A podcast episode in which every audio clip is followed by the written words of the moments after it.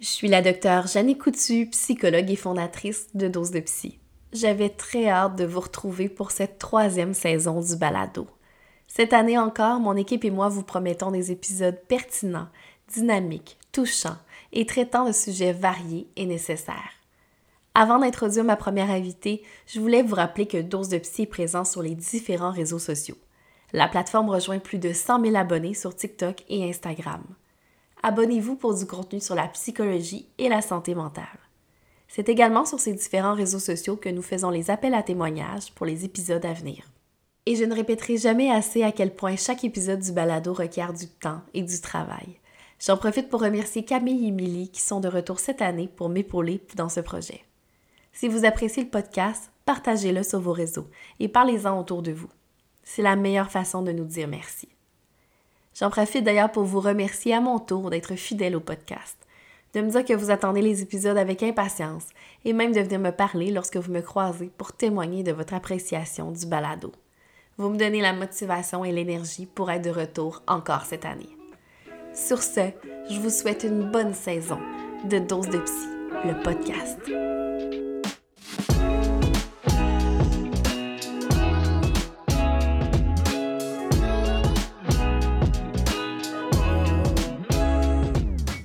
Pour ce premier épisode, je reçois Sophie Germain-Lacroix, détentrice d'une maîtrise en ergothérapie et d'une mineure en entrepreneuriat.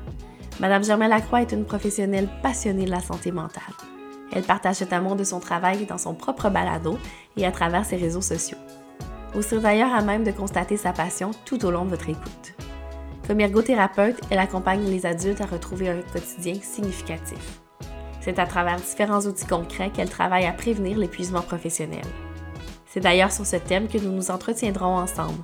Nous allons discuter des facteurs de risque, des facteurs prédisposants, de la prévention et du traitement des burn-out.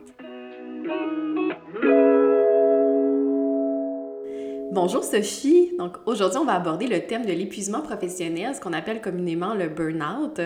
Mais avant tout, j'aimerais ça que tu aides les auditeurs à bien comprendre ta profession. Je pense que très peu de gens savent que les ergos sont des acteurs importants du domaine de la santé mentale. Explique-nous un petit peu ton rôle et le champ d'expertise de l'ergothérapie. Oui, euh, en effet, l'ergothérapie en santé mentale, c'est euh, peu connu. Puis comment que j'aime l'expliquer, en fait, c'est l'ergothérapeute, c'est le spécialiste des occupations. Fait que, les occupations, c'est quoi? Ben, c'est tout ce qui occupe notre temps. Et on s'entend que quand on, est au prix avec un trouble de santé mentale, ben on, a de la difficulté à s'engager pleinement dans nos occupations à différents degrés. Fait que l'ergothérapeute va vraiment avoir ce, ce regard-là sur la personne de qu'est-ce qu'elle fait de ses journées, comment qu'elle occupe son temps, qu'est-ce qu'elle aimerait euh, mettre en place, qu'est-ce qu'elle aimerait moins faire, puis on les accompagne au travers euh, ben, au travers ce processus à remettre du sens dans leur horaire, dans leur quotidien, pour que la personne elle, soit le plus autonome possible, puis qu'elle euh, qu'elle soit satisfaite en fait de son quotidien, puis qu'elle euh, qu'elle puisse s'épanouir. Puis, c'est quoi le, le, motif de consultation le plus fréquent que tu peux retrouver comme ergothérapeute? Eh, le motif le plus fréquent, je te dirais, c'est au niveau des arrêts de travail. Fait que mm. vraiment, quand la personne se retrouve en arrêt, soit pour une dépression, soit pour un trouble d'adaptation, c'est souvent les deux motifs de référence euh, les plus fréquents que nous, on va vraiment accompagner la personne à retrouver un équilibre dans son quotidien au niveau personnel dans un premier temps. Et euh, ça mm-hmm. peut être au niveau de ses habitudes de vie telles que reprendre son hygiène, reprendre euh, euh, ses différentes responsabilités qu'elle a dans ses différents rôles. fait que ça ressemble pas mal à ça. Puis c'est sûr que là, moi, plus spécifiquement, ça va être vraiment plus au niveau de la promotion, prévention. Fait que j'essaie de de rencontrer les gens avant même qu'ils se retrouvent en arrêt de mm. travail. Mais je te dirais que de façon générale, les ergothérapeutes, ça va être vraiment quand la personne se retrouve en arrêt. Puis comment t'expliques que c'est si peu connu euh, comme profession au niveau de la santé mentale? Parce que quand on parle d'ergothérapeute, les gens vont s'imaginer des gens qui viennent euh, adapter le bureau pour que ce soit euh, ergonomique. Tu sais, c'est beaucoup ça l'image qu'on va avoir. Comment ça qu'on n'est pas au courant? Oui, ben en fait, c'est vrai que c'est vraiment l'image la, plus générale que les gens vont avoir, l'ergonomie. Euh, oui, c'est quelque chose qu'on peut faire, mais euh, les médecins sont vraiment, vraiment au courant de la profession. Puis je te dirais que les références vont, devenir, vont venir aussi beaucoup du milieu médical.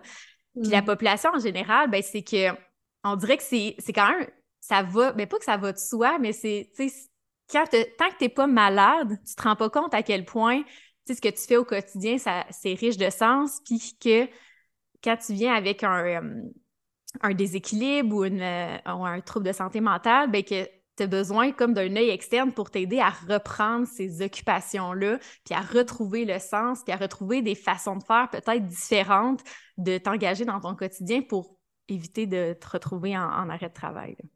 Donc, j'espère que les gens qui vont nous écouter vont pouvoir ajouter euh, l'ergothérapie à la liste des ressources qu'ils peuvent contacter euh, en cas d'épuisement professionnel, par exemple, ou euh, en termes préventifs, là, effectivement, pour ça.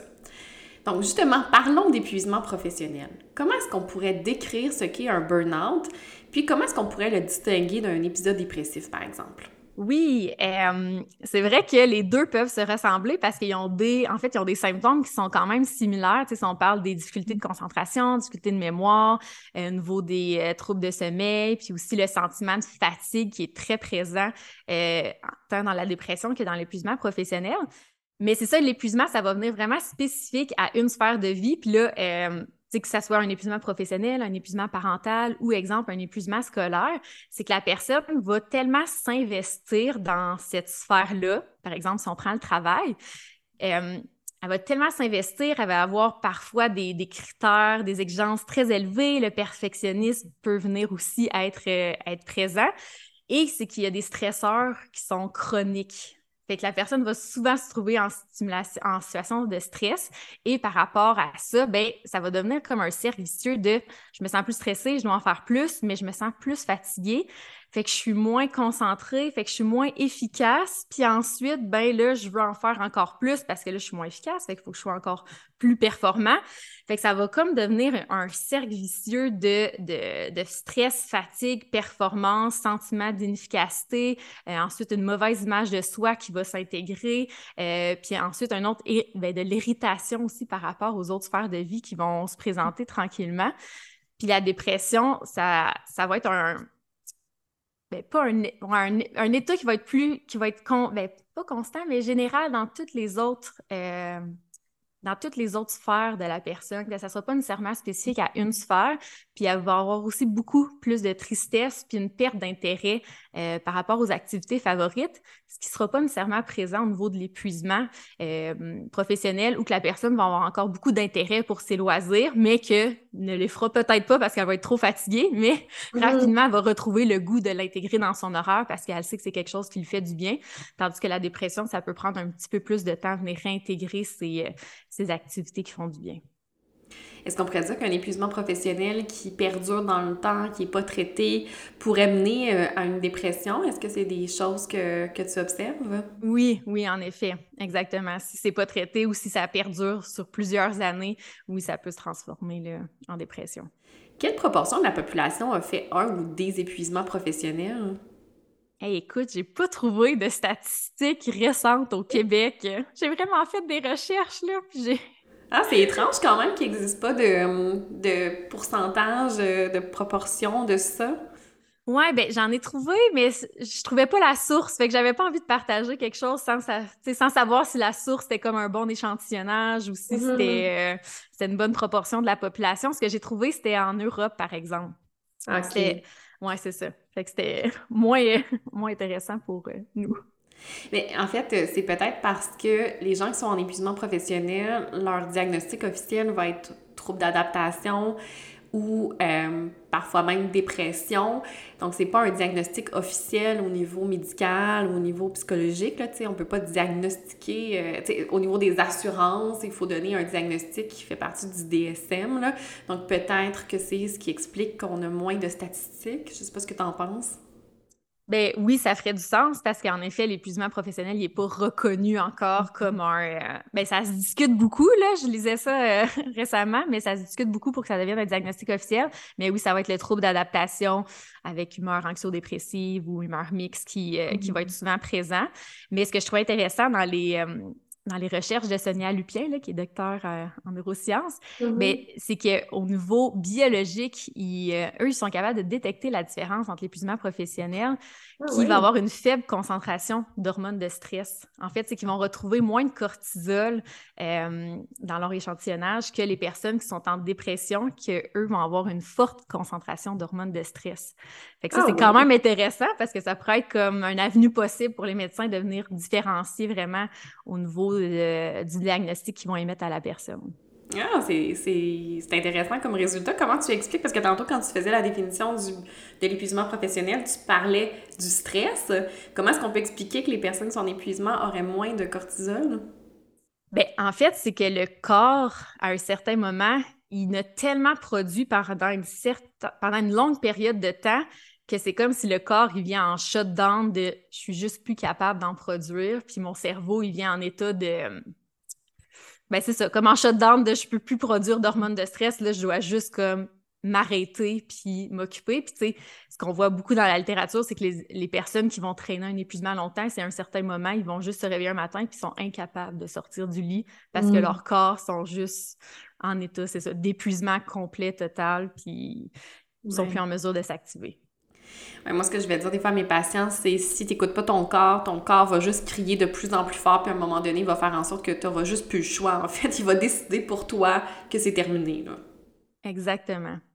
Donc là, tu n'as pas de chiffres, donc, bon, ni d'incidence et de prévalence, euh, mais je me demandais, est-ce que tu as l'impression que ça augmente avec le temps? Est-ce que tu penses qu'il y a autant d'épuisement en 2022 qu'il y en avait en 2012, par exemple? Est-ce que tu penses qu'il y a comme une progression constante? Oui, en effet, c'est beaucoup ça qui est remarqué, là, surtout en fait depuis la pandémie, qui remarque une mmh. hausse assez importante parce que la pandémie, veut, veut pas, ça a été un stress chronique que tout le monde a vécu, mmh. puis qu'on a dû faire face à plusieurs périodes d'adaptation, puis que ben, notre corps, il a besoin aussi de périodes de repos. Fait que s'il perçoit chaque matin cette menace-là qui est la pandémie, en plus de toutes les menaces de s'adapter au télétravail, d'avoir les enfants à la maison, fait que ça fait beaucoup d'éléments stressants.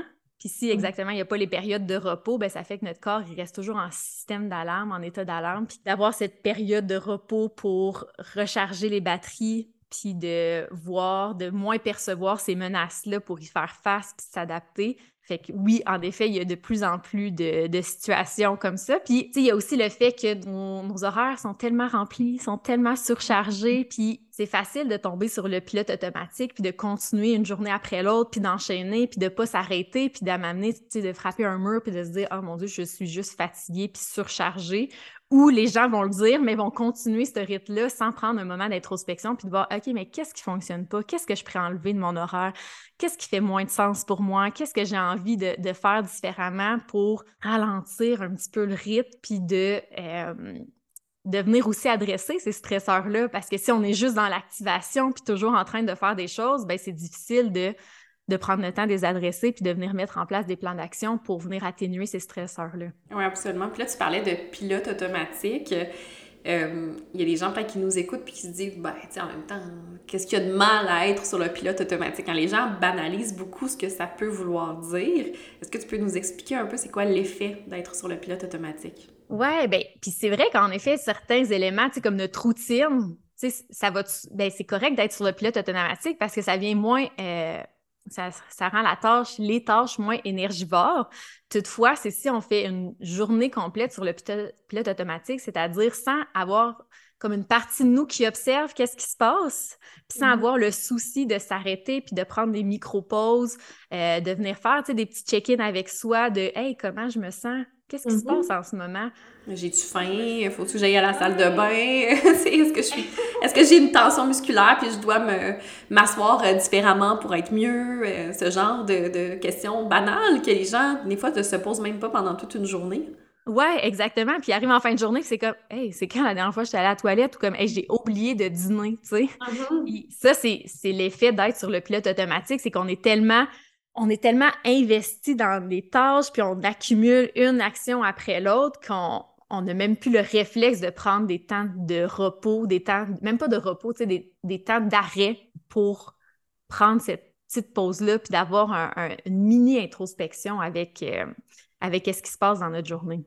Là, on parlait justement d'augmentation de, de, la prévalence des épuisements professionnels. Puis ça me fait penser, à l'époque de nos grands-parents, le terme burn-out ne faisait pas du tout partie du langage courant. Je suis même pas certaine que ça existait comme terme. J'avoue que j'ai pas fait de recherche, mais je pense pas. Là.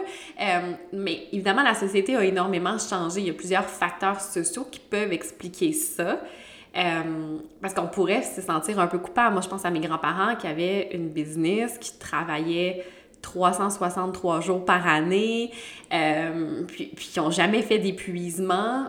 Comme, qu'est-ce qui fait qu'aujourd'hui, c'est plus fréquent? Comment on pourrait l'expliquer de façon plus sociale? Ouais, puis tu sais, j'ai juste envie de faire une mini parenthèse parce que comment c'est rentré dans les quelles années qui ont comme mis en place le, ces recherches-là par rapport à l'épuisement professionnel? Ça a commencé dans les années 1975-80, puis c'était vraiment au niveau des enseignants, des médecins, euh, des psychologues, des, euh, des infirmières qui étaient beaucoup en contact avec des patients puis qui avaient beaucoup de dons de soi. Euh, puis que ces personnes-là ben, s'épuisaient au niveau émotionnel, puis qui étaient beaucoup fatiguées, puis qui n'étaient plus en mesure d'offrir le service qu'ils étaient avant capables d'offrir. Fait que c'est comme ça que les recherches ont commencé, puis ce terme-là a émergé, l'épuisement professionnel. Et pourquoi, si pour revenir à ta question, ben en fait, c'est tu sais, je pense que beaucoup, en fait, il y a tous les facteurs individuels. Fait que, comment que la personne, elle aussi, va percevoir les attentes de son environnement, et les attentes réelles aussi qu'elle a de ses différentes obligations. Il y a aussi c'est le discours interne. Est-ce que la personne a un discours négatif envers elle-même? Est-ce qu'elle est jamais satisfaite? Elle doit, elle se demande toujours d'en faire plus, plus, plus. Fait que, je pense que cette portion-là, au niveau de la personne qui a des facteurs euh, prédisposés, ben, qui est plus prédisposée. Puis ensuite, oui, au niveau de l'environnement, qui est super important à prendre en compte. Puis au niveau de l'environnement, ben, de la personne, euh, est-ce qu'elle a du soutien? Est-ce qu'elle a des exigences de son milieu de travail? si on prend ça, c'est quoi la, charge de travail qu'on lui demande? C'est quoi les délais? Est-ce qu'elle a une écoute de son employeur? Est-ce qu'elle a des collègues à qui elle peut discuter pour euh, partager ses différents stresseurs, puis de, se sentir comprise, puis d'avoir des pistes de solutions euh, avec des gens qui comprennent son contexte? Puis c'est sûr qu'il est que toutes les autres sphères, ben, on voit après ça de, son rôle de si elle est parent ou si elle est conjointe, si elle a une maison, ben, toute cette gestion-là qui implique, euh, qui implique une charge mentale quand même élevée, puis mm-hmm. qui peut aussi, euh, ben, tu sais, après ça, c'est toute cette gestion de charge mentale-là, mais aussi toute la gestion du temps puis de l'organisation de tout ça, puis de tout venir mettre ça en place Là, je réponds pas tant à la question. mais que ça parlait. ben, parce que, en fait, oui, c'est ça, je t'écoute, mais je me dis, tu sais, ma grand-mère, elle avait six enfants, elle avait une business, euh, elle avait une maison. Clairement, mon grand-père n'a jamais euh, lavé euh, la, la, vaisselle chez nous. C'est elle qui avait toute, toute, toute cette charge-là. et pourtant, elle n'a pas fait d'épuisement professionnel. Donc, puis, je suis certaine qu'aujourd'hui, si on prend cette même personne-là avec le même tempérament, les mêmes traits, puis on, l'amène dans la société d'aujourd'hui, je suis certaine que ça ne donnerait pas le même résultat. Euh, donc, oui, il y a des prédispositions individuelles, mais je pense qu'il y a quelque chose aussi au niveau social euh, de, de, qui a changé quand même dans les deux époques. Sûrement que ça, ça c'est sa perception de, de son quotidien, c'était tellement, ça faisait tellement du sens pour elle de faire ça. C'était tellement significatif de mm-hmm. s'investir puis d'être présente pour ses enfants puis d'être dans une business qui rapportait des sous, qui faisait vivre sa famille. Fait que peut-être qu'elle avait tellement un, sens fort que son niveau d'engagement était élevé puis que les perceptions de menaces, des stresseurs, ben, étaient capables d'y faire face. Puis peut-être que son repos ben c'était d'être avec ses enfants puis de souper le soir. Puis ça, c'était tellement, ça lui faisait tellement du bien que ça rechargeait sa batterie émotionnelle mm. que ça, ben, c'était correct pour elle, ça lui suffisait puis c'était satisfaisant pour elle. Tandis mm-hmm. que oui, si on prend comme dans le contexte actuel, qu'on est bombardé d'informations, tu sais aussi, il n'y avait pas mm-hmm. les réseaux sociaux dans le temps. Mm-hmm. un autre facteur, qu'on est bombardé d'informations, bombardé de la comparaison avec euh, les styles de vie de différentes personnes, ce qu'ils ont envie de partager, tu sais, ce qui est souvent le beau, souvent ce qui va bien, ben ça peut nous mettre dans des états de comparaison puis de dire, hey, ben moi, c'est pas comme ça, ou moi, je vais essayer aussi de reproduire ce modèle-là, mm-hmm. coûte que coûte, peu importe si j'ai les ressources pour le faire ou pas, ce qui peut mener euh, en effet à un épuisement. En fait, je pense que comme toute une notion de la pression de performance qu'on a. Tu puis je reprends l'exemple de ma grand-mère parce que c'est juste un exemple concret qui est facile de. Tu mais je pense pas qu'elle a lu 56 livres sur le développement de l'enfant. Je pense pas qu'elle se posait la question chaque soir avant d'aller se coucher est-ce que je suis la meilleure mère pour mes enfants? Comment est-ce que je pourrais mieux m'adapter au tempérament de chacun, qui est quand même un aspect que les mères d'aujourd'hui euh, vont. Ces genres de comportements, de, de pensée qu'elles vont avoir. Puis, euh, je, pense que c'est une question d'époque. Je pense pas que c'était ma grand-mère. Je pense que toutes nos grands-mères n'avaient pas cette préoccupation constante euh, de est-ce que euh, la fête de mon enfant va être aussi extraordinaire que la fête de son ami? Est-ce que euh, ma maison est impeccable pour prendre justement des photos?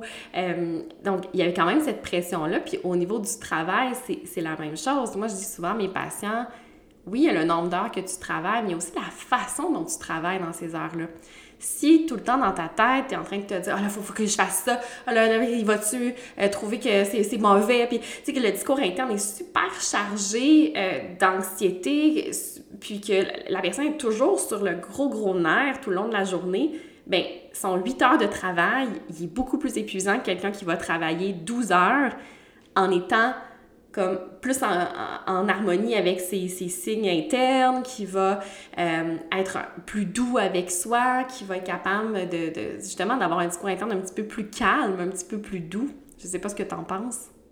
Oui, en effet. Puis c'est vrai que c'est énergivore d'avoir ces ruminations, puis d'avoir ces inquiétudes, puis d'avoir comme cette personne qui juge constamment nos performances, puis notre, mm-hmm. notre comment on s'engage dans notre quotidien. Puis en effet, on est tellement bombardé de façons meilleures de faire, mm-hmm. pour telle sphère, pour toutes les sphères, en fait, pour, mm-hmm. pour soi, puis pour nos enfants, puis pour nos relations. Fait que c'est sûr qu'on est exposé à ça. Puis, tu sais, j'ai envie de dire aux gens, quand, ces informations-là arrivent, de venir prendre un moment, de dire est-ce que ça fait du sens avec mon contexte actuel? Ça fait-tu du sens pour ma réalité en ce moment? Est-ce que j'ai le temps puis l'énergie d'investir à essayer quelque chose d'encore de nouveau, tu sais? Mm-hmm. Ou de venir me connecter à moi puis à qu'est-ce que, qu'est-ce que moi, là, j'ai envie de faire présentement ou dans les prochaines semaines? Puis l'autre point que je voulais revenir, c'est la flexibilité psychologique. C'est tellement une habileté qui, euh, je trouve qu'il aide les gens à, être moins pris, moins coincés dans ce discours, puis de développer tranquillement ce pas de recul-là pour venir, euh, pour venir s'engager de façon plus satisfaisante dans, dans toutes les occupations, toutes les activités qui, qui, qui font. Là. Puis comment est-ce que tu décrirais la flexibilité psychologique pour les gens qui nous écoutent, qui n'ont jamais entendu ce terme-là? Oui, en effet. Très bon point. c'est rendu tellement un terme que j'utilise que j'oublie parfois que c'est euh, pas un, langage commun. Euh, ben, la flexibilité psychologique, en fait, euh, c'est basé sur la thérapie de l'acceptation et de l'engagement qui dit de...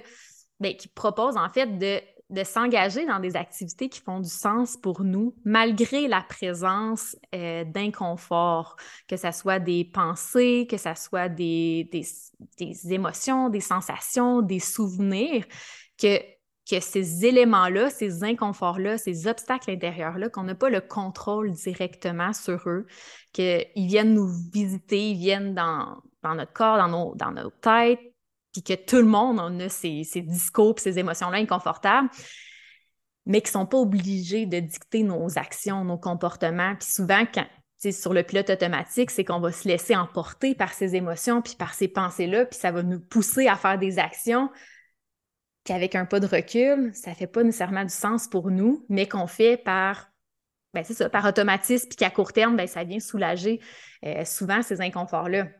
Mm-hmm. Je prends, euh, je vais donner un exemple concret pour illustrer ça. Euh, exemple de je suis en colère, je suis en colère, je sens de l'impatience parce que ça fait quatre fois que je répète la consigne à mon petit garçon.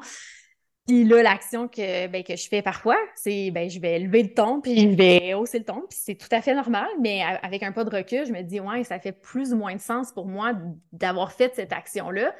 Que je vais venir m'excuser. Je vais venir réparer mon geste en disant Je m'excuse, maman a levé le ton, c'est pas ça qu'elle voulait faire. Euh, maman était très, très impatiente, puis je viens lui exposer les émotions que moi aussi je vis, que lui aussi va, va vivre et qui vit déjà. Et euh, puis de venir faire l'action qui fait plus de sens selon mes valeurs, ben, de venir m'excuser, par exemple, dans cette situation-là.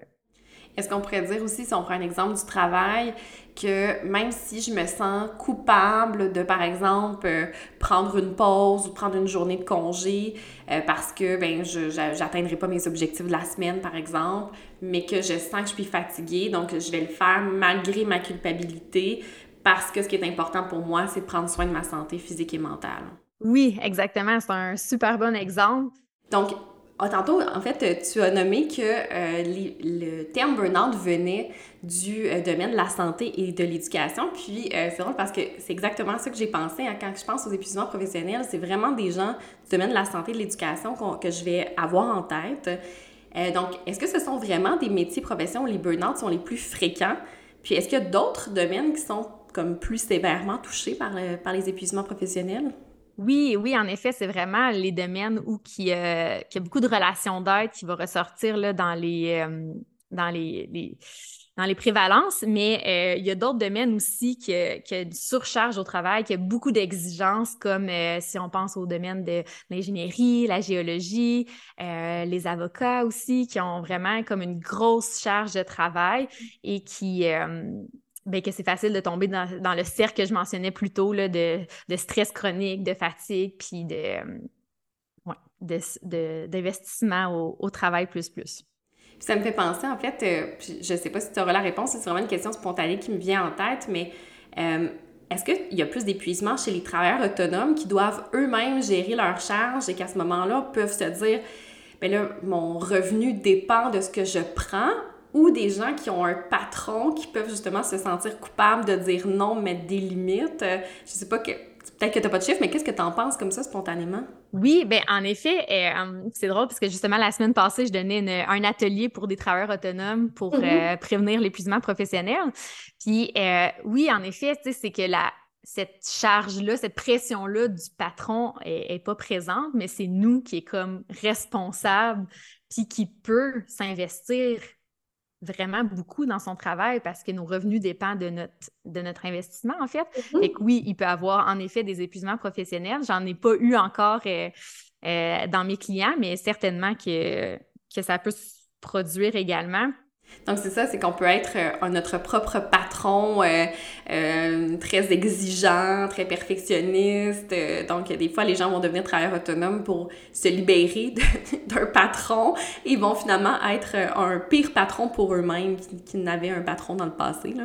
Ouais, non, c'est ça. Puis de, de mettre ses limites, c'est juste nous qui peut les mettre. Fait que, la, la mm-hmm. ligne, elle peut être très mince de est-ce que je la mets à ma limite de finir à 4 heures pour aller faire une autre activité qui me fait du bien ou je continue à, travailler parce que oui, je, quand je vois ma liste puis j'en ai encore plein de choses à faire. Mm-hmm. Ou je prends congé puis je sais que prendre congé, ça, ça veut dire une perte de revenus. c'est pas comme quand tu as un patron avec des congés maladie, euh, que oui, tu peux les épuiser, mais quand même, tu sais, c'est...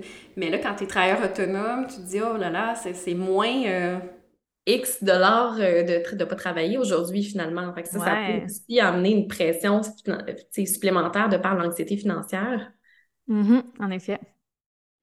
Euh, puis bon, euh, dans le cas de la dépression, tantôt on parlait de la différence entre les deux. On sait qu'il y a plus de femmes que d'hommes qui souffrent de dépression. Est-ce que c'est la même tendance pour ce qui est des épuisements professionnels? oui, ce que j'ai trouvé, c'est qu'il y avait également plus de femmes que d'hommes qui, qui étaient en épuisement professionnel. Est-ce que c'est parce que les hommes vont pas consulter, vont pas aller chercher de l'aide?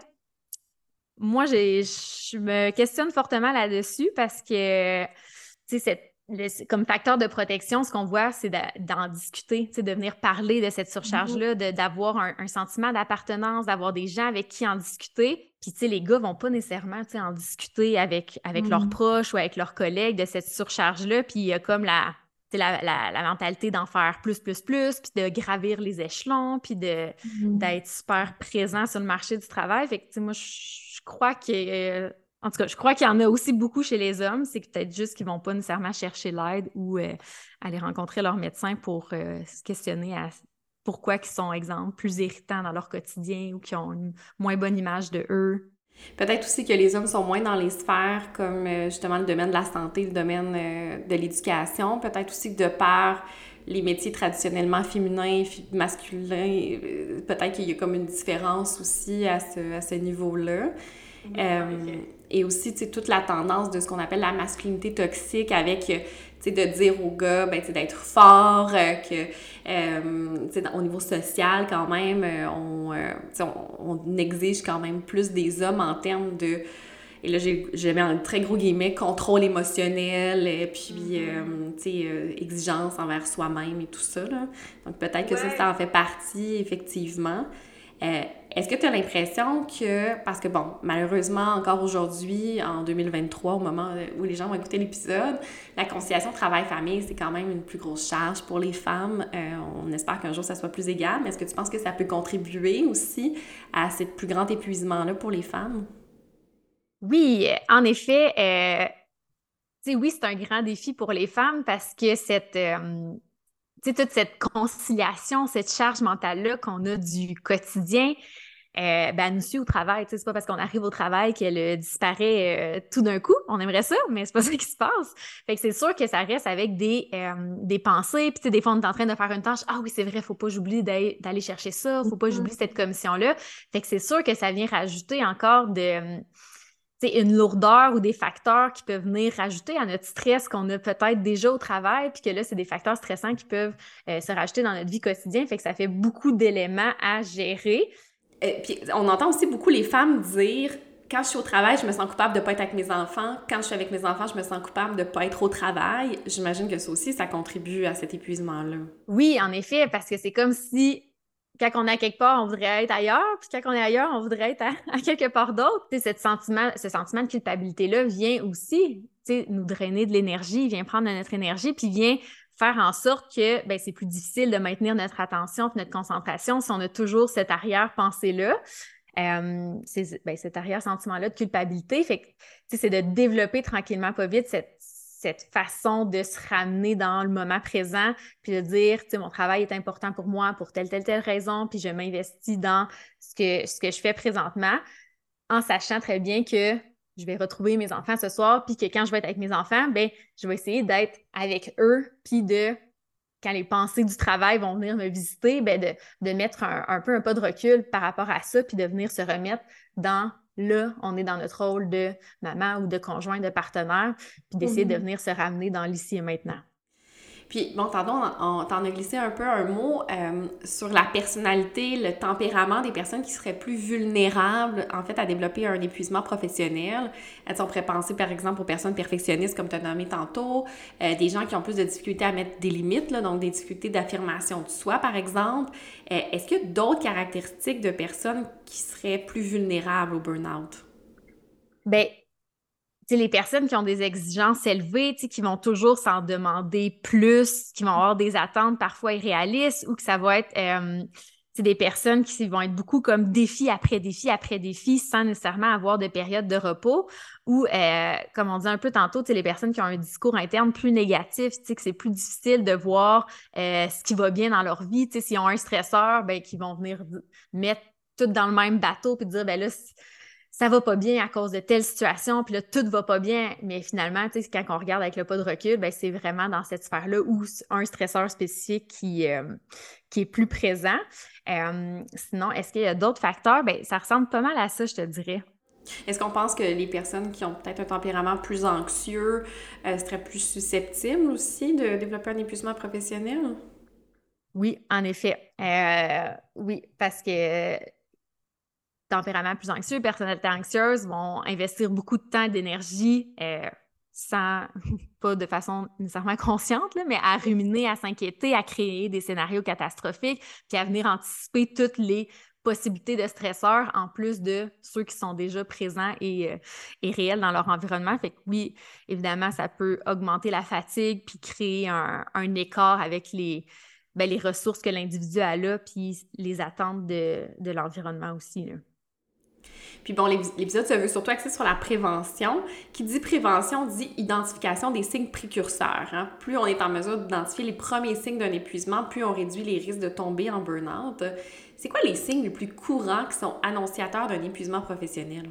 Bien, les signes, les, premiers signes, c'est de venir voir sa, sa gestion du stress, en fait. C'est de venir voir c'est quoi les éléments stresseurs, puis de venir... Euh, mais tu sais, moi, c'est ça.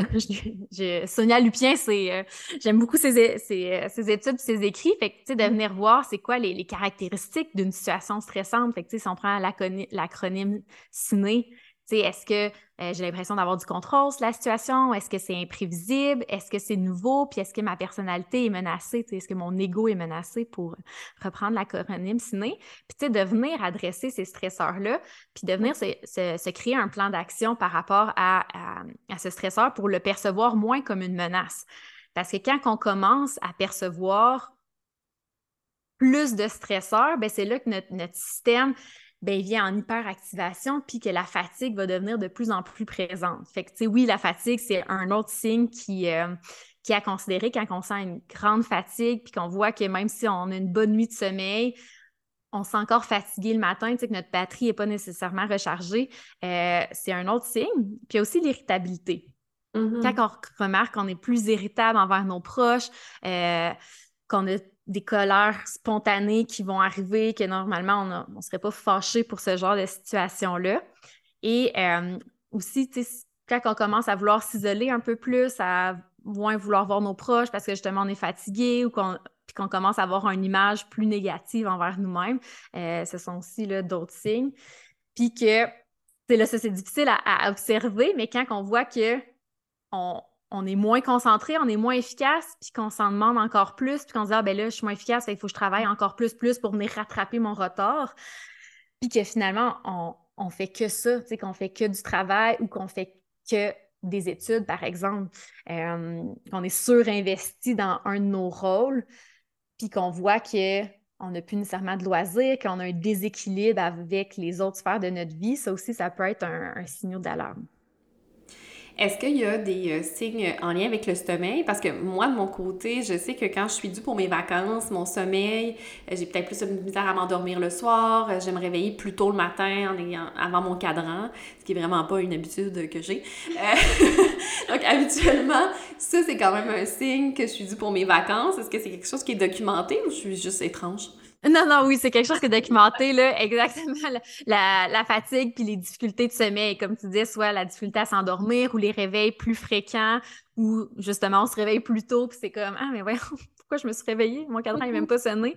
Euh, oui, ça aussi, c'est également des, signaux euh, qui sont étroitement liés avec les, stresseurs qui sont non adressés aussi. Mm-hmm. Euh, oui, avec le sentiment de fatigue, puis euh, parfois la nécessité de, prendre une pause ou des vacances. Est-ce qu'on observe aussi qu'il y a un certain désintérêt pour le travail? Est-ce que ça, c'est corrélé avec notre épuisement? Euh, de, si, mettons, on est quelqu'un qui habituellement aime ça aller travailler, puis là, on est comme bof, euh, est-ce que ça pourrait être un signe précurseur ou pas tellement? Oui, oui, le, cynisme, ce détachement-là par rapport au travail, oui, c'en est un qui commence, ben, qui, euh, qui peut venir nous signer, euh, sonner une petite cloche par rapport à, l'épuisement professionnel, de dire avant, j'aimais vraiment ça, j'aimais mon travail, j'étais super engagée, puis là, de plus en plus, j'ai comme, je suis détachée, puis je suis comme, oh, c'est pas trop grave. Oh, c'est pas mm-hmm. si pire, oh, ça fera attendre à demain. Puis de ce détachement-là qui se crée euh, graduellement, oui, c'est aussi un autre signe. Donc, il y a des gens qui vont se surinvestir de façon euh, inefficace, c'est-à-dire qu'ils vont être dans la surproductivité pas très productive, et d'autres personnes qui vont plus se désengager, procrastiner, euh, puis se désinvestir finalement. Oui. Parce que parfois, ben, c'est confrontant de s'observer à être moins performant. Fait que pour éviter de, cette confrontation-là, on va dire, ben, finalement, je veux juste arrêter puis je vais me détacher tranquillement pour ne pas me mettre encore plus en échec. Mm-hmm. Puis tantôt, tu, parlais que, euh, puis moi aussi, c'est quelque chose que j'observe, que mes que soit des, parents, des patients ou des gens proches de moi vont être au fait de leurs signes euh, avant-coureurs de burn-out et vont quand même fermer les yeux là-dessus. Euh, contrairement à si on a des signes d'une maladie physique où est-ce qu'habituellement on est un petit peu plus vigilant. Qu'est-ce qui explique que les gens décident de fermer les yeux sur, sur ces signes-là, tu penses? Mais je pense qu'il y a plusieurs raisons. Euh, puis c'est drôle parce que j'en ai aussi quelques-uns dans mes suivis qui, euh, qui, ferment les yeux par rapport à ça. Euh, il y en a que c'est vraiment la crainte de demander un arrêt de travail puis de se retrouver en arrêt, puis de la peur, du jugement des autres qui sont mm-hmm. qui se sentent faibles ou qui sont pas capables, qui n'ont pas été à mesure d'accomplir ce, nouveau défi ou euh, de continuer leur travail. Une vision d'échec un peu, comme si c'était un échec de prendre un arrêt de travail, comme si c'était un échec d'être en burn-out. Ouais, exactement. Fait que, tu sais, il y a ce scénario-là. Il y a aussi le scénario de ben non, ça va passer, c'est une pause, c'est correct, ça sera pas si pire, j'ai des vacances qui s'en viennent ou euh, en fin de semaine, je vais avoir un week-end que je ça va être plus relax, mais que c'est peut-être pas nécessairement suffisant. Puis la personne, elle reporte toujours un peu l'arrêt à dire bon, ça va passer, ça va passer, puis de s'avouer que c'est peut-être trop, puis de prendre un temps d'arrêt pour être bénéfique. Euh, c'est ça aussi, c'est un autre scénario. Puis il y a aussi l'autre scénario de les gens qui sont comme Ouais, mais si j'arrête de travailler, je vais rien faire, puis ça va être. J'ai l'impression que ça va être pire. Je vais mm. tellement avoir plus rien comme à faire que je vais juste me morfondre, puis je vais être encore plus pris dans mes pensées, puis ça va être encore vraiment plus inconfortable. Fait que j'aime mieux continuer à travailler, puis continuer à être surstimulé, puis de pas comme adresser ces, difficultés-là ou ces pensées qui, que j'aime moins avoir. Là. Oui, je pense que c'est une des différences avec la dépression, parce qu'il y a des gens qui sont en dépression que effectivement, de ne pas arrêter de travailler, ça peut être quelque chose d'aidant pour eux. Ça les maintient dans l'activation comportementale, ça leur donne un sens à leur vie, euh, etc. Alors que dans, la, dans l'épuisement professionnel, l'arrêt de travail est quand même assez nécessaire, là, parce que, euh, en tout cas, rendu à un certain stade, parce que, bon, justement, c'est le travail qui épuise, donc ça devient vraiment contre-productif de continuer à travailler. Mais je pense que c'est une des différences qu'on peut observer dans le traitement. Oui, oui, en effet, c'est un, c'est un super bon point parce que comme tu dis, la source de stress chronique est, liée au travail. Fait que, de venir prendre une pause pour venir justement prendre le pas de recul puis de venir adresser tous ces stresseurs-là, ben, va être super bénéfique. Puis, c'est, des fois, c'est pas nécessairement super long. Si la mm-hmm. personne, elle les identifie puis qu'elle, prend du repos puis qu'elle se remet, euh, qu'elle retrouve un équilibre dans ses autres sphères, ça, ça peut revenir quand même assez vite, puis ça peut être très, ça peut être plus long aussi si la personne traîne ça depuis plusieurs années. Mais mm. tu oui, en effet, pour la dépression, parfois, c'est, c'est pas nécessairement indiqué d'arrêter de travailler parce que, comme tu mentionnais, l'activation comportementale est très importante aussi, là. Puis, comme tu dis, le pronostic euh, de, de l'épuisement est lié, comme tous les autres troubles de santé mentale, à la, la, rapidité de prise en charge. Donc, si très rapidement on sent des petits signes, on prend une pause, effectivement, la pause risque d'être nettement moins longue que si on s'acharne, on continue quand même, on espère donc que ça va se régler tout seul. Là, on peut parler d'arrêt de travail des fois qui peut être des mois, des années même. Oui, en effet. Puis, j'aime bien l'imager avec, euh, avec l'image d'une batterie. si mm-hmm. notre batterie de téléphone, ben, quand il est dans le rouge, quand notre, notre cellulaire, il n'y a plus de batterie du tout, ben, quand on le recharge, ça prend plus de temps que si, exemple, on le rechargeait à 50% le temps va être beaucoup moins long. Fait que quand on tombe en épuisement, c'est que notre batterie est tellement souvent dans le rouge, puis on lui laisse peu d'espace à remonter dans le jaune, puis des fois dans le vert, que oui, ça, ça peut être vraiment plus long. Puis, euh, pour les gens qui, qui, nous écoutent, qui se questionnent à savoir est-ce que je suis en burn-out, est-ce que je suis proche d'un épuisement professionnel, euh, moi, une des questions des fois que je vais leur poser pour les aider à trouver des réponses, c'est euh, par exemple, aujourd'hui, on est vendredi, tu vas avoir la fin de semaine de, pour te reposer. Si tu penses à lundi matin, ton cadran sonne, tu dois aller travailler, c'est quoi qui monte en toi? C'est quoi les sensations que tu as à l'intérieur de toi? Comment tu te sens à cette euh, idée-là d'aller travailler. Donc moi, c'est une des questions que je leur pose. Toi, qu'est-ce que tu, euh, qu'est-ce que tu leur donnerais comme, euh, comme réflexion à faire pour savoir où ils en sont? Oui, puis c'est une, super bonne idée de, poser cette question-là. Puis, dans le même ordre d'idée un peu, c'est de venir voir de venir voir leur semaine. Tu de venir voir, est-ce que quand je regarde ma semaine, comment je la trouve? Est-ce que je la trouve surchargée? Est-ce que je la trouve que quand même, il y a un certain équilibre avec des, des activités qui me font du bien, des activités qui me permettent de, faire des loisirs, de prendre soin de moi, ou est juste lié au travail, puis le soir, quand je questionne par rapport à qu'est-ce que vous faites en soirée, ben c'est comme ah ben c'est juste la TV parce que j'ai plus d'énergie. ouais, c'est ça exactement, j'ai plus d'énergie pour rien faire d'autre. Ben tu sais ça c'est une des premières questions à se poser. Ah OK, t'as plus d'énergie à tous les soirs, fait que je suis comme là, on réessaie d'introduire des activités plus significatives en soirée, puis là, on regarde un peu le portrait qui se découle de Ah, ben tu vois, quand je fais une activité que j'aime, l'énergie, elle revient un petit peu, puis ça me fait du bien, ou au contraire, non, ça change absolument rien, puis je suis encore mm-hmm. autant fatiguée. Fait que, tu sais, de venir s'observer, puis de venir voir, euh, tu sais, c'est ça, en fin de journée, notre batterie, elle se situe où? Puis il y a plein de choses à faire pour prévenir ça. mais, mais justement, notre batterie, à la fin d'une journée de travail, elle devrait être rendue où?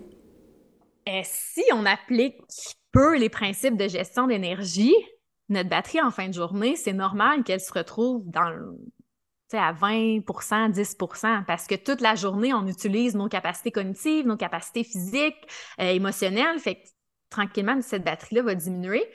Puis quand on, implique les, stratégies de gestion d'énergie, c'est qu'on va venir intégrer dans la journée plusieurs petits moments pour venir recharger. Puis encore là, ça n'a pas besoin d'être compliqué. Puis tu sais, selon les normes du travail, ben, on a le droit à 15 minutes le matin, 30 minutes à une heure le dîner, 15 minutes l'après-midi. Ces normes-là sont là pour une raison.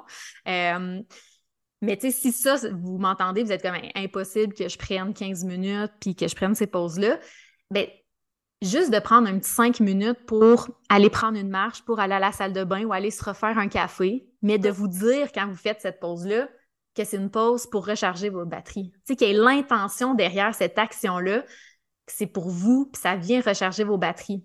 Ensuite, pour dîner, si vous n'avez pas une demi-heure ou une heure, mais le moment que vous mangez, ben de manger le moins possible sans distraction, puis de venir prendre ce moment pour venir savourer, de venir manger en pleine conscience, de venir recharger vos batteries. Puis, tu sais, l'heure du dîner, moi, je l'appelle l'heure précieuse ou la, le moment précieux si vous n'avez pas une heure, parce que c'est vraiment au milieu de votre journée pour venir justement recharger prendre une marche, écouter un podcast, écouter de la musique, appeler un ami, euh, faire une micro-sieste dans votre bureau, euh, faire du yoga, des étirements, aller vous entraîner, peu importe l'activité, mais quelque chose qui vous fait du bien, puis que vous le faites consciemment en disant que c'est pour vous. Mais mm-hmm. ça, ça fait en sorte que quand on a ces petits moments de recharge-là au courant de la journée, bien, on finit la journée moins déchargée. On finit la journée, tu sais, je sais pas, un 40% puis qu'il nous en reste le soir pour ben, nos autres rôles, notre rôle euh, de mm-hmm. conjoint-conjointe, nos rôles de parents si on est parents, de proche aidant si euh, c'est votre cas, mais c'est qu'il nous reste d'autres énergies pour ce qui est aussi important pour vous. Que c'est mm-hmm. pas juste donner tout au travail mm-hmm. ou à toutes vos autres responsabilités. Puis, euh, j'ai envie aussi de, dire aux gens, tu sais, quand on se met à procrastiner aussi, c'est pas une pause, hein? Parce que procrastiner, on se sent coupable, on a quand même le travail en tête. Donc, c'est pas un moment où on est en train de recharger nos batteries. Donc, si je suis en train de procrastiner, peut-être que c'est le moment de me dire je vais prendre une petite pause. Justement, cinq minutes, j'écoute une chanson que j'aime, je me, je me lève debout, je m'étire, je vais prendre un grand verre d'eau, j'ouvre ma fenêtre, je me mets le visage dans l'air frais. Puis puis j'observe après ça, est-ce que je suis capable de me remettre à la tâche? Si je procrastine encore, ça sert à rien. Je suis juste en train de continuer à décharger ma batterie de façon complètement improductive. Vraiment, vraiment, vraiment. Puis c'est vrai que c'est une belle façon de s'observer, de voir quand on est en train de procrastiner, comme tu dis, de dire c'est peut-être le moment justement de prendre une pause. Parce que de mm-hmm. toute façon, ça sert à rien. C'est contre-productif de rester là. Fait autant mettre l'intention de ben, qu'est-ce que je préfère qui me ferait du bien? Au lieu de rester assis puis de essayer du mieux que je peux de continuer en sachant très bien que ça ne fonctionne pas dans l'instant présent. Effectivement. Puis bon, tantôt tu en parlais, puis dans ton approche, tu en parles beaucoup, et puis tu as un très bon modèle sur les réseaux sociaux de ça, d'équilibre de vie. Hein? Avoir un équilibre dans différentes sphères de vie viendrait réduire les risques de tomber en burn-out. Est-ce que tu peux nous parler de ce que tu entends par équilibre et surtout comment est-ce qu'on peut travailler à atteindre un équilibre? Oui. Bien, l'équilibre, c'est premièrement, un concept qui est hyper dynamique. Fait que c'est pas un point fixe à atteindre ou une façon très précise d'être en équilibre. C'est super dynamique parce que ça dépend tellement dans le contexte où qu'on est. Euh, ça dépend tellement de nos différents rôles puis de qu'est-ce qui est important pour nous dans le moment. Euh, fait que c'est de venir trouver, tu sais, moi j'aime bien trouver l'équilibre entre ce que je dois faire et ce que je veux faire. On mmh. s'entend beaucoup dire il faut, il doit. Mmh. Mm-hmm. Mais il est où ton je veux, j'aimerais? Fait que, tu sais, de venir trouver l'équilibre entre euh, ces deux, ces deux pôles-là, puis en sachant très bien, exemple, si on prend le travail, que, tu sais, il y a des tâches qu'on aime plus au travail, puis il y a des tâches qu'on aime moins, qui sont plus difficiles, plus lourdes, plus énergivores, bien, de venir aussi, même au travail, de venir faire un équilibre entre ces deux, euh, ces deux catégories-là. Puis à la maison aussi, tu sais, dans notre quotidien, dans nos autres sphères de vie, dans nos loisirs, dans nos relations, euh, mm-hmm. dans notre couple, de venir voir ben, comment je peux introduire un peu plus d'activités qui me font du bien, euh, en sachant très bien que j'ai des responsabilités, ou comment rendre mes responsabilités un peu plus agréables. Fait que, tu sais, oui, la vaisselle, ben on a de la vaisselle à faire, mais est-ce que je peux la faire en chantant? Est-ce que je peux la faire en dansant, en mettant de la musique, écoutant un mm-hmm. podcast? Puis de, de se rappeler aussi le, le sens derrière ces éléments-là. Parce que oui, on a tous des tâches, des obligations, mais de se ramener à ben, pourquoi je le fais? pourquoi je lave mon linge? C'est vrai, j'aime ça, avoir du linge propre. j'aime ça, avoir du linge qui sent bon. des fois, ça vient juste reconnecter un peu à ben, c'est important pour moi. Sinon, ben, j'aurais du linge sale, puis ça puerait, puis ça, ça fait pas de sens pour moi. Fait que je le fais pas. Fait que j'aime ça avoir du linge propre. Mm-hmm. Pourquoi je, fais les repas? Ben, j'aime ça offrir des repas à, mes enfants, à, ma famille, des bons repas que j'aime. Puis, en même temps, approche flexible de dire oui, des fois, j'ai pas l'énergie, puis j'arrive en fin de journée, puis c'est comme un repas déjà fait où on va chercher du, euh, du prix à manger, puis c'est bien correct aussi. Mm-hmm. Donc, effectivement, de mettre de la flexibilité là-dedans. puis, euh, justement, l'équilibre, c'est quelque chose qui est constamment en train d'être. Euh, on n'a pas trouvé l'équilibre pour la vie. l'équilibre, c'est quelque chose qu'on doit toujours rechercher, puis voir au moment X, c'est quoi mon équilibre, puis au moment Y, ça sera pas la même chose qui va être mon équilibre finalement. Ouais, exactement. Puis c'est de, venir voir, en fait, c'est quoi mon signaux de déséquilibre? Tu sais, quand on sent un déséquilibre, ben, comment que je me sens? Je me sens plus irritable? Je me sens plus euh, fatiguée? Je vais comme... Comment je vais me comporter pour après ça dire, OK, ben, qu'est-ce que je préfère avec le temps puis l'énergie que j'ai en ce moment pour me rapprocher un petit peu plus de mon équilibre? Mm-hmm. ben, je vais prendre trois grandes respirations, puis juste ça, je pense, ça va me faire du bien. Ah, ben, je pense que je vais appeler un ami juste pour y parler là, de tout ce qui bouille à l'intérieur de moi, juste pour avoir un, un échange avec quelqu'un. D'être aussi alerte à ces signaux de déséquilibre pour justement mettre en place des petites mini-actions pour se rapprocher de de cette vision d'équilibre, de ce qui fait plus de sens. Puis, tu sais, ça peut être un exercice que vous demandez, tu sais, à quel moment, moi, je me sens en équilibre, puis à quel moment je me sens en déséquilibre pour venir voir c'est quoi vos, vos deux portraits. Puis effectivement, tu, parles de petites choses, puis ça, c'est euh, un aspect que les gens euh, moi, quand je leur parle de ça à mes patients, ils vont dire mais c'est tellement rien, ça va pas faire d'effet. Mais pourtant, oui. Hein, moi, j'ai testé certaines semaines à faire, euh, mettons, quelques respirations avant chacune, chacune de mes consultations ou faire un exercice de 10 minutes de pleine conscience en plein milieu de ma journée. Et je voyais les effets étaient vraiment positifs. Là. Je, je ressentais réellement, c'est pas grand-chose et pourtant, euh, ça a des effets bénéfices. Oui, puis en effet, tu sais, notre cerveau, il va nous protéger, il va dire Ah, encore quelque chose de nouveau, encore quelque chose à rajouter, à essayer. Mais les études le démontrent, que ça soit 5, 10, 15 minutes de, pause consciente, de venir faire quelque chose qui te fait du bien, une activité, un, moment pour toi, va avoir des effets bénéfiques. Puis oui, l'effet cumulé, ben, ça existe, l'effet cumulé de toutes ces petites actions-là au bout du compte en fin de journée, tu es aussi fier de toi puis satisfait de l'avoir fait parce que tu es comme, hey, j'ai pris ces petits moments-là pour prendre soin de moi. Parce que oui, moi aussi, je suis importante dans tout ce, contexte de vie-là, puis de venir remplir sa batterie, ben, ça, ça, permet, ben, ça permet de se garder en équilibre, ça permet de, euh, ben, c'est ça, de prendre soin de soi, même si c'est cinq minutes.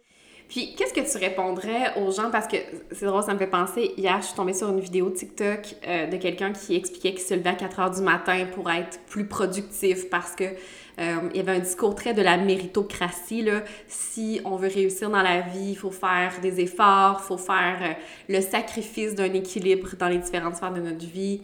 Euh, si on bon euh, puis c'est un discours qu'on entend quand même assez souvent là euh, ou avec tout le morning miracle qui disent que les gens qui réussissent dans la vie vont travailler vraiment beaucoup vont avoir moins de temps pour d'autres d'autres sphères de la vie qu'est-ce que tu répondrais aux gens qui disent mais si je veux réussir je peux pas commencer à toujours être en train de m'écouter?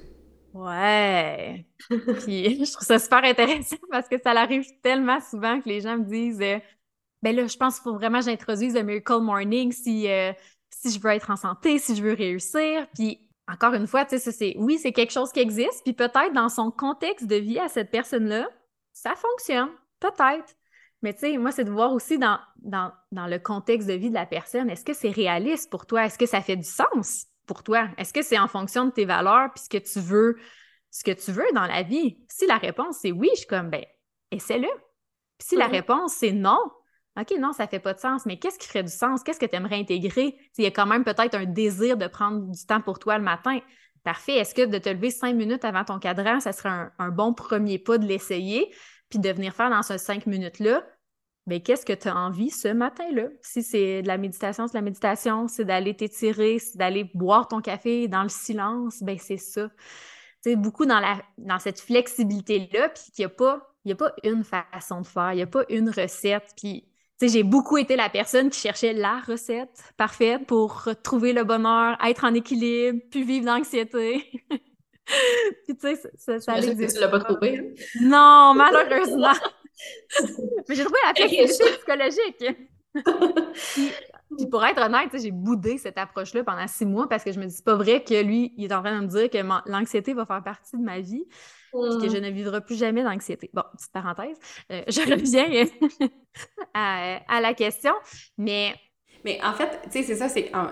J'ai mélangé deux affaires, parce qu'effectivement, Miracle Morning a le, se veut comme étant bienveillant quand même, là, c'est de prendre du temps pour soi avant de commencer sa journée pour être plus productif. Bon, OK, effectivement, on peut l'adapter, tu sais, euh, à, à, soi, mais euh, puis je l'ai mélangé avec ce que je voulais vraiment parler, en fait, qui, est l'espèce de pression. Euh, j'ai des patients qui vont me dire si je prends des pauses, j'ai l'impression d'être complaisant avec moi-même. Si euh, je m'arrête, j'ai l'impression que je voudrais jamais repartir. si je veux vraiment réussir puis être super performant dans mon domaine, ben, je, je peux pas commencer à toujours écouter mes limites, j'y arriverai pas. Qu'est-ce que tu en penses de ça? Qu'est-ce que tu as envie de leur répondre? Ouais. En effet, ça, c'est des, des, discours, des croyances qu'on peut avoir. Puis, tu sais, c'est de venir voir, est-ce que, est-ce que ça leur est utile d'agir sur ces croyances-là, puis de continuer à avoir ce fonctionnement-là? Puis, tu sais, il y a des personnes qui ne seront pas nécessairement prêtes à changer, puis c'est comme, non, mais pour l'instant, moi, c'est ça.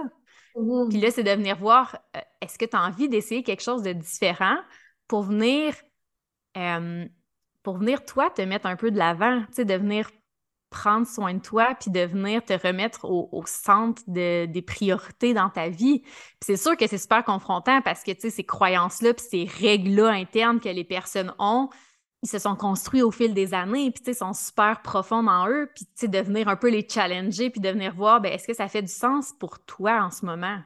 Puis, tu sais, moi, je suis beaucoup pour l'expérimentation moi, je suis comme dans le jeu. Là. Ben, essaie-le cette semaine. Essaie-le. Puis si, si vraiment tu n'as pas travaillé de la journée parce que justement, tu as pris ta marche, tu te dis, je vais continuer ma marche, puis je vais aller chez nous, puis je ne retourne pas au travail, ben, on le mm-hmm. reprendra ensemble, puis on regardera ensemble qu'est-ce qui s'est passé. Mais c'est de l'essayer. moi, je suis beaucoup, c'est ça. Essayer, puis observer, expérimenter, puis de voir après, de venir faire un petit compte-rendu. Ah, ben, tu sais quoi, ça a été inconfortable parce que clairement que c'est pas dans, dans mes habitudes. Mais j'ai vu un petit effet en fin de journée que ben, j'étais moins fatiguée ou j'ai été plus patient euh, à la maison, ça s'est mieux passé. Fait que, ah, ben, crime, peut-être que j'ai envie de le réessayer. Mais c'est sûr que oui, il y a un travail à faire au niveau de toutes ces croyances-là, ces règles-là, puis de venir voir quel comportement on fait quand ces croyances-là viennent, euh, viennent à nous. Là. Mm-hmm. Puis peut-être aussi, moi, ce que j'invite mes patients à se demander, c'est quoi le prix à payer? Parce que ça se peut que tu sois capable de travailler 12 heures par jour, 7 jours par semaine pendant des années. Mais à quel prix? Comme c'est quoi la conséquence de ce choix-là? Parce qu'il y en aura, c'est certain. Oui, en effet. Puis, comme j'aime ce que tu dis, dans le sens que c'est une question de choix. Fait que, tu sais, peut-être que là, dans ce, ce contexte-là, ça faisait du sens pour lui, mais là, il y a une blonde, il y a des enfants, puis là, il voit que ça a d'autres impacts, d'autres prix à payer. Puis de venir dire, ouais, ouais c'est vrai que ça fait peut-être moins de sens parce que le soir, ben là, j'arrive, ils sont couchés ou euh, j'ai moins d'énergie pour les autres. Puis de venir voir toutes ces conséquences-là qu'il peut avoir, puis de venir voir, ben ça serait quoi, encore une fois, la plus petite action pour te rapprocher un peu plus de tes autres valeurs, de les autres éléments dans ta vie qui sont importants pour toi? Mm Puis le coût à payer, des fois, c'est la santé physique et la santé mentale aussi. C'est pas juste d'être irritable. Des fois, c'est comme on, est ailleurs là, en termes de coût. Euh, comme on disait au tout début, des fois, notre corps finit par nous dire comme Hey, tu tu m'as pas écouté, mais voilà, euh, tu ne peux plus te lever de ton lit maintenant. Tu n'auras pas le choix de m'écouter. Oui, exactement. Puis, tu sais, souvent, c'est ces personnes-là, tu sais, qui ont des règles ou des croyances très rigides, ben, plus rigides. Mais, tu sais, quand je leur demande la question, qui est important pour toi dans ta vie? Mais très souvent, puis tu sais, même pas c'est juste le type d'origine, mais très souvent, les gens vont pas se nommer. En mm-hmm. fait, 98% du temps, ma mm-hmm. statistique personnelle, les gens vont pas se nommer, tu sais, vont nommer toutes leurs personnes, toutes leurs amis, toute leur famille. Puis je suis comme, ben, je pense que t'as oublié quelqu'un. Ils sont comme, ah ouais, mais qui j'ai oublié? Mais voyons, qui j'ai oublié? Puis je suis comme, ben, toi, toi, t'es importante aussi. Ah, ouais, c'est vrai. Puis souvent, il y a mm. des gens, tu sais, qui vont pleurer parce que c'est comme, se sont tellement mis de côté pendant mm-hmm. plusieurs années qui ont oublié l'importance de, de, de, se prendre en considération, puis de venir écouter leurs besoins, puis de mettre des actions concrètes pour prendre soin d'eux. Puis tout à l'heure, on parlait de. En fait, tu parlais de l'effet de la pandémie sur l'augmentation des épuisements professionnels. Puis ça m'amène au point qu'aujourd'hui, avec la technologie, euh, je pense que les attentes du marché du travail aussi c'est comme si euh, le travail se termine pas à 5 heures, mettons. C'est comme, tu les courriels peuvent constamment rentrer. Euh, puis on s'attend à ce que les gens puissent répondre en dehors des heures de bureau, etc. ça serait quoi, qu'est-ce que tu aurais envie de dire aux gens qui n'arrivent pas à décrocher comme ça, puis que la technologie les garde toujours dans le, dans le travail?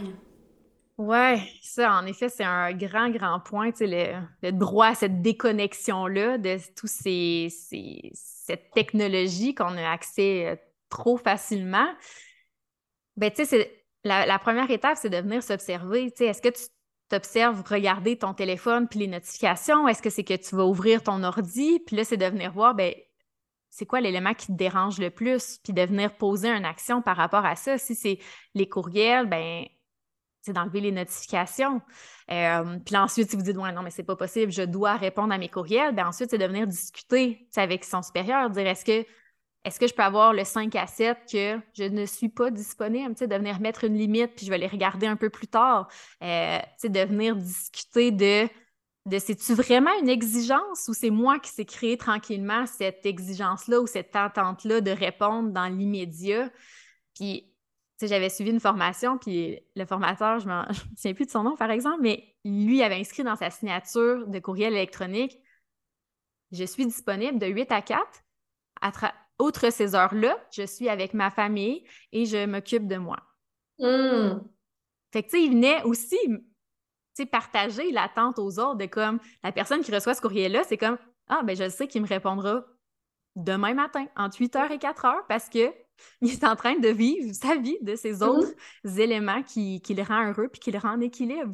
Fait que, je trouvais ça super intéressant. Puis c'est de venir s'observer puis de venir voir, ben c'est ça, qu'est-ce qui me dérange, qu'est-ce que j'ai envie de changer, puis est-ce que c'est moi qui se crée ces attentes-là ou c'est les attentes, les exigences extérieures, puis ensuite de venir les adresser puis, euh, dans le cas d'une dépression, bon, je reviens avec cette, euh, cette comparaison-là. On sait qu'un premier épisode dépressif augmente significativement la probabilité d'en avoir un deuxième. Est-ce que c'est la même chose pour les épuisements professionnels? Oui, c'est la même chose aussi. Euh, si on en a un, on est en effet plus à risque d'en avoir un deuxième. Toutefois, si on a eu un traitement suite à notre premier, on est beaucoup plus sensible et alerte à ces signaux-là. Mm-hmm. Alors, c'est c'est ça, j'aime dire que c'est pas plus facile, mais qu'on a comme un, un plan de rechute, un plan d'action à mettre en place si justement les drapeaux rouges, nos signaux d'alarme se présentent, bien, on sait quoi mettre en place pour éviter de retomber en épuisement. Euh, à travers toute notre discussion, Sophie, tu nous as donné vraiment des bonnes pistes d'observation, euh, des signes précurseurs, qu'est-ce qu'on peut mettre en place. Est-ce qu'il y aurait des dernières stratégies que tu auras envie de nous partager avant qu'on s'arrête? Oui, euh, peut-être une petite dernière stratégie euh, que je nomme le bilan quotidien. En fait, c'est en fin de journée de s'arrêter, puis, tu sais, prendre cinq minutes, puis si vous venez l'écrire, de l'écrire, mais de venir voir c'est quoi toutes les actions que j'ai faites dans ma journée. Tu des petits mots-clés de qu'est-ce, que, qu'est-ce qui a occupé ma journée, puis de venir voir est-ce que je suis satisfait? Oui, non, moyen. Puis de venir voir est-ce que j'ai une, une, balance entre ce que j'aime, ce que je dois faire, mes tâches, mes obligations, mon niveau d'énergie, comment que je l'ai trouvé aujourd'hui? Puis ensuite, de venir voir, OK, ben demain, qu'est-ce que j'ai envie de mettre mon regard, peut-être mon intention sur ma journée, qu'est-ce que j'aimerais de, de faire différent ou dans ma posture ou de dire, hey, ben demain, je pense que je vais l'essayer la pause, je pense que ça pourrait me faire du bien. Fait que mm-hmm. vraiment le petit bilan quotidien pour justement sortir un peu du pilote automatique puis de retrouver un peu plus de conscience par rapport à son horaire puis de retrouver l'expérience du choix. Tu sais, qu'on a du choix sur certains éléments ou qu'on a du choix sur notre perception de ce qu'on a dans notre horaire.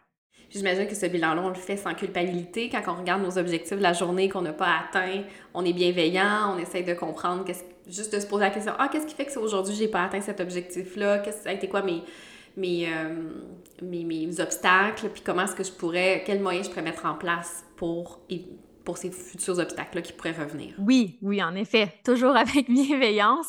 Puis que c'est un. Un peu un outil d'introspection, d'observation et euh, puis oui, c'est sûr que les pensées de jugement ou de d'exigence élevée peuvent se présenter, mais de revenir pour dire, là, je le fais pour quelle raison vous souhaitez peut-être essayer cette, euh, cette mm-hmm. stratégie-là. Moi, j'ai des patients des fois que, qui essaient de faire ça, tu sais, de, se donner des objectifs pour la semaine, pour la journée, puis euh, que finalement, ça, ça augmente leur anxiété, ça augmente leur culpabilité. Donc, moi, j'invite les gens à utiliser cette stratégie-là du bilan, effectivement, qui permet de couper euh, le, pilote automatique, mais de l'adapter dans une, dans une façon qui est confortable pour eux et qui ne va pas devenir comme un bulletin scolaire. Est-ce que j'ai bien réussi ou est-ce que j'ai pas bien réussi? Ouais, en effet, en effet, ça, ça peut être une façon qui peut être interprétée, puis oui, c'est vraiment pas le but, c'est plus vraiment une observation puis une introspection, puis ouais, voilà merci beaucoup, Sophie, pour, euh, pour cette rencontre sur l'épuisement professionnel. Je suis certaine que ça va avoir intéressé beaucoup de gens. Euh, donc, merci beaucoup de ta disponibilité. Bien, merci à toi de l'invitation. C'était super agréable. Merci à Sophie Germain-Lacroix, ergothérapeute, pour cet entretien riche en informations et en réflexions sur l'épuisement professionnel. J'espère que cet épisode vous permettra d'amorcer de petits changements pour vous aider à prendre soin de vous dans cette société axée sur le travail et la performance.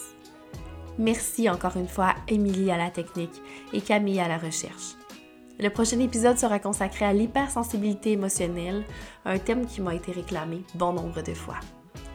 Sur ce, je vous invite à prendre bien soin de vous et on se retrouve très bientôt pour un autre épisode de Dose de Psy, le podcast.